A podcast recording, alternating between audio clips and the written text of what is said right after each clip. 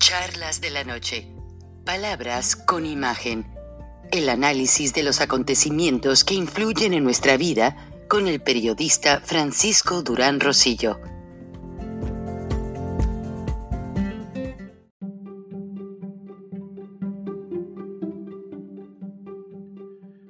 Como todos ustedes saben, José Antonio Yepes Ortiz, mejor conocido como El Marro, fue detenido en una de sus tantas viviendas en Guanajuato, cerca de Villagrán.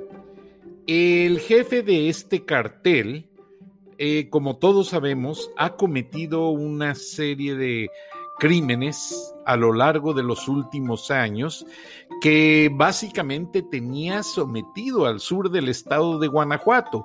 Pero finalmente las autoridades federales y estatales trabajaron en conjunto y lograron detenerlo. Ahora está resguardado por las autoridades federales, estatales y la Guardia Nacional tres corporaciones diferentes vigilan que el marro eh, no vaya a ser eh, en un intento liberado por sus otros eh, cómplices. Pero de acuerdo al analista Arnoldo Cuellar, quien nos visitará minutos adelante, me pasó un audio de un eh, jefe militar de la decimosexta zona militar con cabecera en Irapuato, quien declara que ellos sabían de todas las fechorías del marro, pero no lo detenían porque no era de su competencia pero realmente es de admirarse. Si el tipo estaba abriendo todos los ductos de gasolina y de gas de petróleos mexicanos en Salamanca, en Celaya, en varias ciudades, para hurtar los combustibles. Vamos a escuchar lo que nos dice este militar de acuerdo al audio que nos manda Arnoldo Cuellar.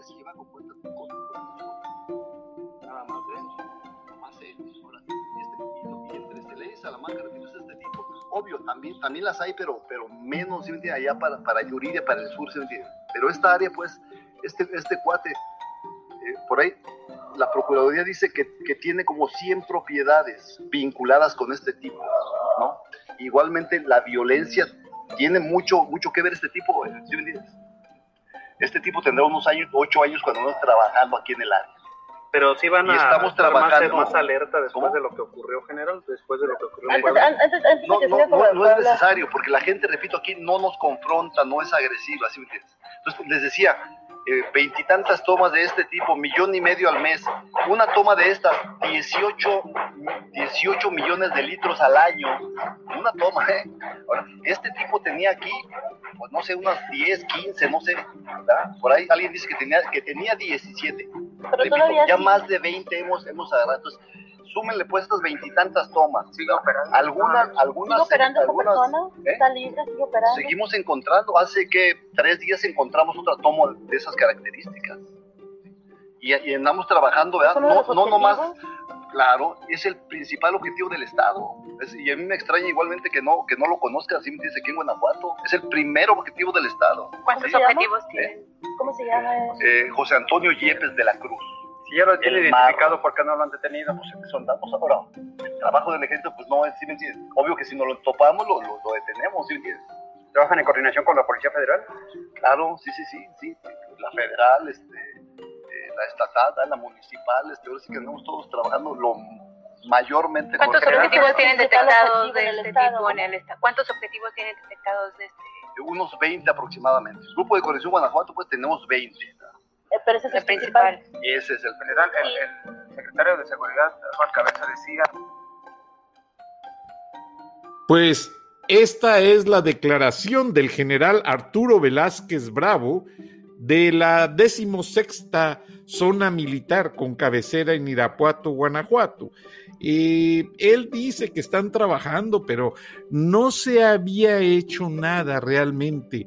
Los años pasaron y el marro seguía haciendo de las suyas, hasta que finalmente bastó que se reunieran el presidente Andrés Manuel López Obrador y el gobernador guanajuatense Diego Sinjue. Y vamos a ver aquí más adelante lo que nos dice el experto analista Arnoldo Cuellar, periodista y escritor, sobre esta detención que realmente la han festejado todos los medios a nivel nacional e internacional. Ahora, también fue detenido junto con su jefe de seguridad y varios miembros del cartel. A diferencia de cuando detuvieron a la mamá y una hermana del Marro, ahora no hubo protestas violentas. El estado de Guanajuato permanece tranquilo. Vamos a ver qué es lo que sucede más adelante. Parece ser que ahora sí se decidieron las autoridades estatales y federales a ejecutar esta detención. Aunque al principio, en la madrugada del domingo, había pues como que una eh, intercambio de opiniones entre sobre quienes lo detuvieron, ya cuando salieron las fotos del marro flanqueado por un lado por soldados del ejército mexicano y por el otro por policía estatal de Guanajuato, pues ya se habló de que fue un operativo conjunto de fuerzas estatales y federales, de acuerdo a la primera declaración que se hizo en las redes sociales por el gobernador de Guanajuato, Diego Sinjue. Pero va a haber más reacciones al, al respecto porque de acuerdo a lo que se ha especulado, el huachicol ha seguido. El huachicol es la extracción de combustibles de los ductos de petróleos mexicanos. Ese crimen ha seguido creciendo en el estado de Guanajuato y en otras regiones del país. Por tanto, las autoridades van a seguir actuando, eso esperamos, y vamos a ver lo que nos diga más adelante Arnoldo Cuellar, analista de mucho reconocimiento en el estado de Guanajuato, quien nos ha acompañado varias veces en este programa.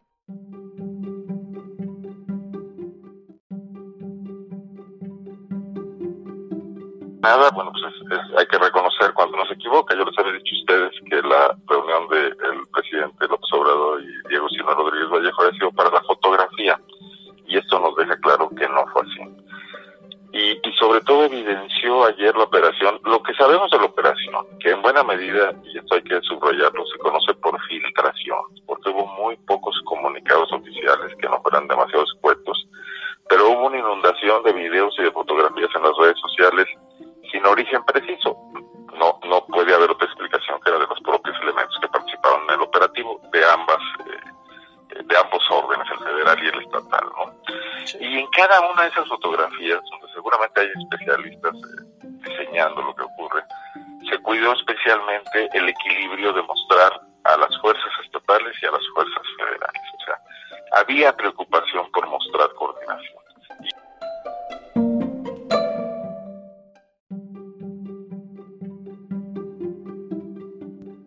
Gracias, Arnoldo Cuellar. Eh, del Laboratorio de Periodismo y Opinión Pública, muy acreditado en el estado de Guanajuato. Arnoldo no solamente es analista y periodista, también es escritor. Pero ya el secretario de Seguridad y Protección Ciudadana, Alfonso Durazo Montaño, aseguró que las autoridades federales cuentan con todas las pruebas sólidas para aplicarle todo el peso de la ley a José Antonio Yepes Ortiz, alias El Mar, quien fue detenido en la madrugada de ayer domingo en Juventino Rosas, Guanajuato.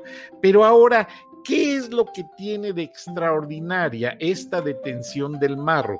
No es un delincuente común, es un hombre que había amasado cantidades millonarias por el robo de combustibles a petróleos mexicanos y lo que es más, llegó a montar toda una infraestructura con el eh, patrocinio, por así decirlo, de algunos empleados de Pemex para robar los combustibles y venderlos a las gasolineras de manera tal que se logró hacer un mercado desleal en el que la paraestatal Petróleos Mexicanos perdió mucho más dinero en los últimos cinco años. Y también en esta situación hay algunos exfuncionarios coludidos. Ya se llevan las investigaciones federales y como escucharon a Arnoldo, pues este, él reconoce que básicamente es una operación de carácter eh, federal, estatal, y que no, la reunión de Andrés Manuel López Obrador y el gobernador Diego Sinjue no fue para la foto, fue realmente algo en lo que se pusieron a trabajar juntos y como que dejaron de lado las diferencias, los colores de partido y pues hasta las autoridades de Estados Unidos están aplaudiendo la detención ya que esta noticia le da la vuelta al mundo. Y recuerden que pues Cerca de donde fue detenido el marro está la ciudad de San Miguel de Allende, Guanajuato, donde hay una gran cantidad de turismo norteamericano y de otros países y que realmente estaban ellos siendo pues un riesgo ante las operaciones y la violencia, porque se ponían en una posición de riesgo al estar allí y estos grupos criminales combatiendo en las carreteras cercanas, quemando vehículos y haciendo una serie de siniestros. Ahora, realmente lo que va a pasar, de acuerdo a lo que dijo el jefe de la, zona militar, es que finalmente, ya después de muchos años, van a poder restablecer la paz en la zona, no hoy, ni mañana, ni el próximo mes. Acuérdense que este criminal, apodado el Marro, manejaba más de 500 personas a quienes armó y les proveyó de dinero y de muchas cosas para que hicieran el círculo de seguridad que lo cuidaba. Ahora, la operación fue exitosa debido a que ahora las autoridades utilizaron drones, intervinieron las líneas telefónicas de los halcones, o sea, los halcones no tuvieron tiempo, no pudieron llamar al jefe de seguridad del marro, dado que las autoridades bloquearon sus teléfonos. Ya los tenían ubicados, ya los tenían interconectados y no les permitieron ni hacer ni recibir llamadas ni a los halcones ni al jefe de seguridad del marro y de esta manera la operación fue mucho más fácil y sencilla.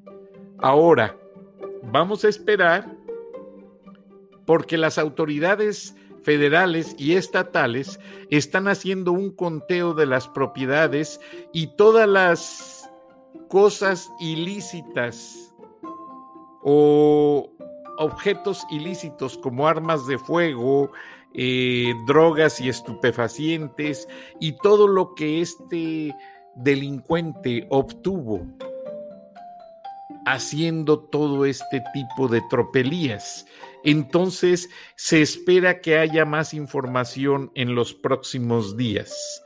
Pero no podemos dejar pasar desapercibidas las actividades de los Estados Unidos, donde el presidente Donald Trump retoma por tercera ocasión las tardes en la televisión a nivel nacional para dar su reporte sobre el estado de la pandemia, haciéndolo él solo Doctor Anthony Fauci, quien fue a declarar ante el Senado con sus cubrebocas de los Nationals de Washington, equipo del que él es muy buen fan. De hecho, fue a lanzar la, el primer, eh, la primera pelota y le falló un poquito, pero fue muy aclamado por la gente porque se ha vuelto muy popular el doctor Anthony Fauci. Ahora yo le decía en unos capítulos que Anthony Fauci en sus redes sociales es conectado en las noches principalmente por niños que le conectan en sus redes sociales y le dicen, doctor Anthony Fauci,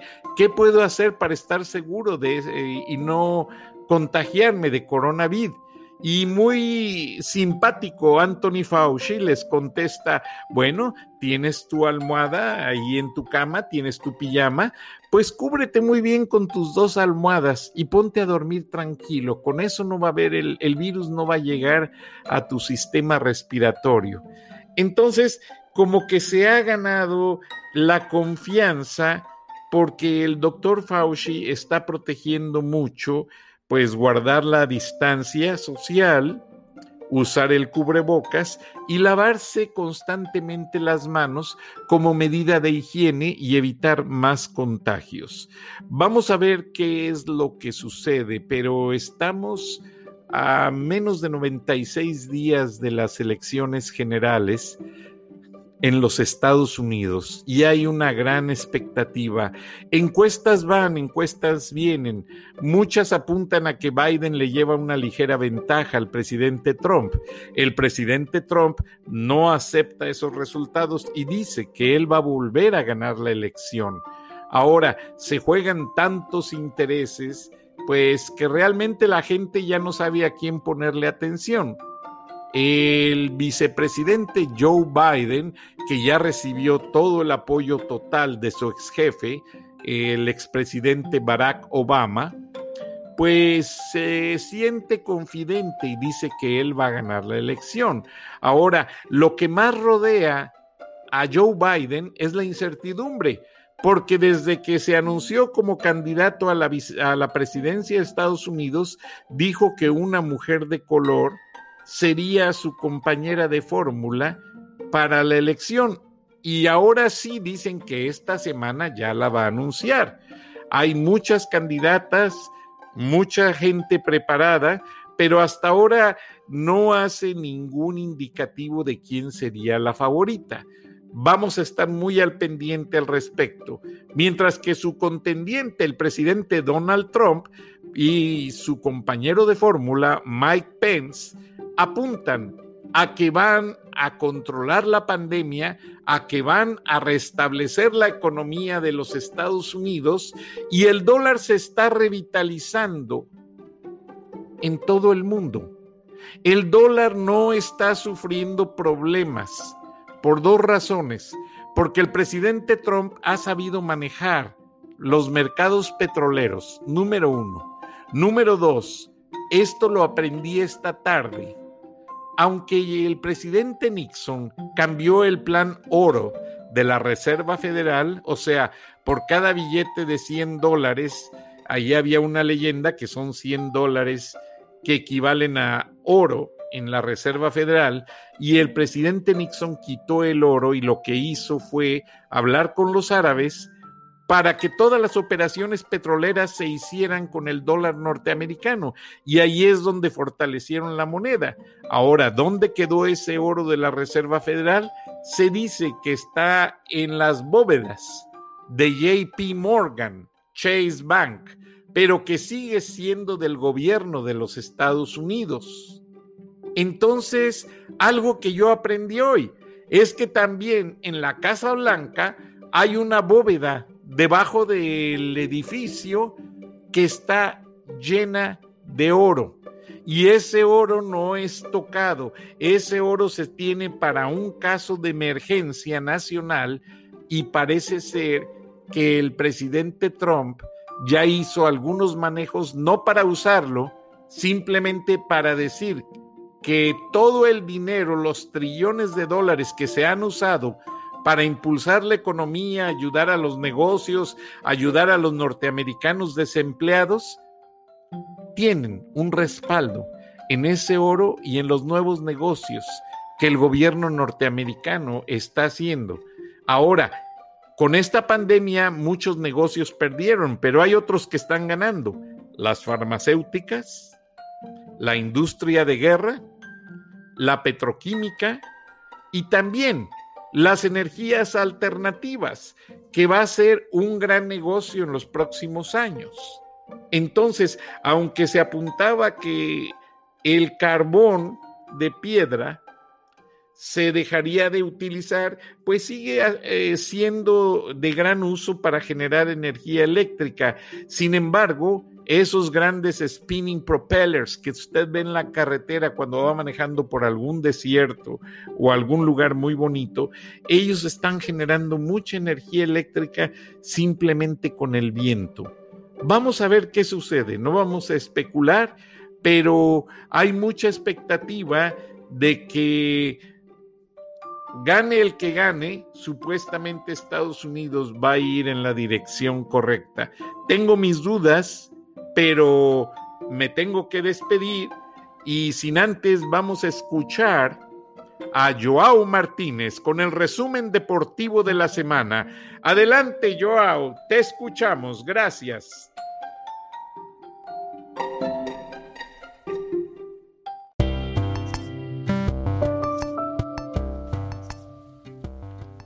Buen inicio de semana, mi querido Frank, y vámonos con la acción deportiva. En el fútbol mexicano, este fin de semana, el América le propinó un 4 a 0 al Tijuana sin ningún problema. En Puebla, el Cruz Azul sigue invicto al empatar a un gol con el equipo de la Franja. Pachuca empata en el minuto 84 al Tigres para así dividir puntos.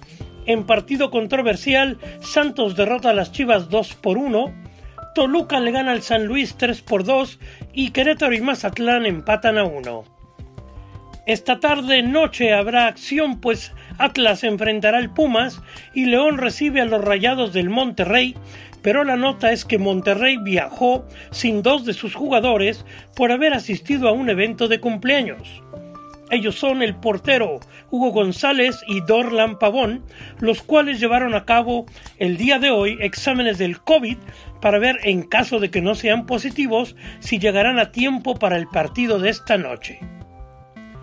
En acciones de la NBA, continúan los juegos en Orlando, donde los Wizards derrotaron a los Nets 118 a 110.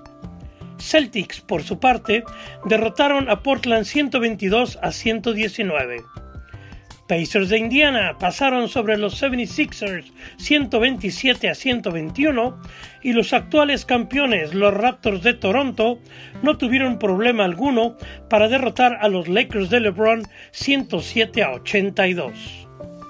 En una nota de boxeo, donde ya les habíamos informado del regreso de Mike Tyson a los cuadriláteros para este otoño, queremos hacer una corrección pues la fecha de la pelea es pactada para el 12 de septiembre y no el 15 como lo habíamos comentado. Tyson se medirá a sus 54 años a Roy Jones Jr. en Carson, California.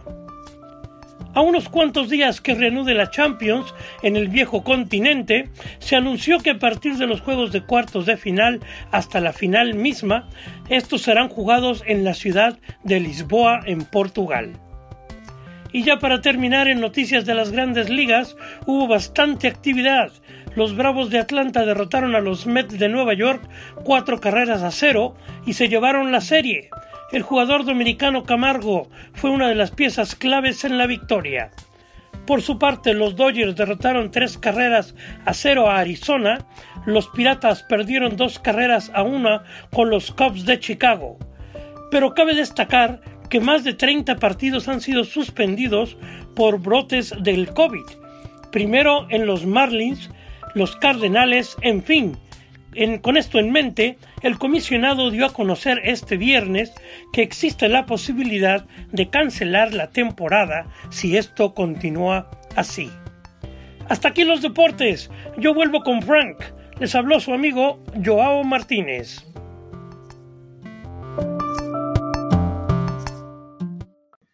Gracias, Joao Martínez. Excelente resumen deportivo y no cabe duda que todos los cronistas han encontrado nuevos ángulos para hacer coberturas. Pese a que no hay mucha actividad, la liga de béisbol redujo el número de juegos, en los estadios no hay audiencia que esté presente en los estadios, en los partidos. Entonces todo esto le ha dado una tónica de una narrativa diferente a lo que es la cobertura. Te agradezco, Joao. Hiciste un gran trabajo. Te mandamos un abrazo y nos escuchamos la próxima semana o antes.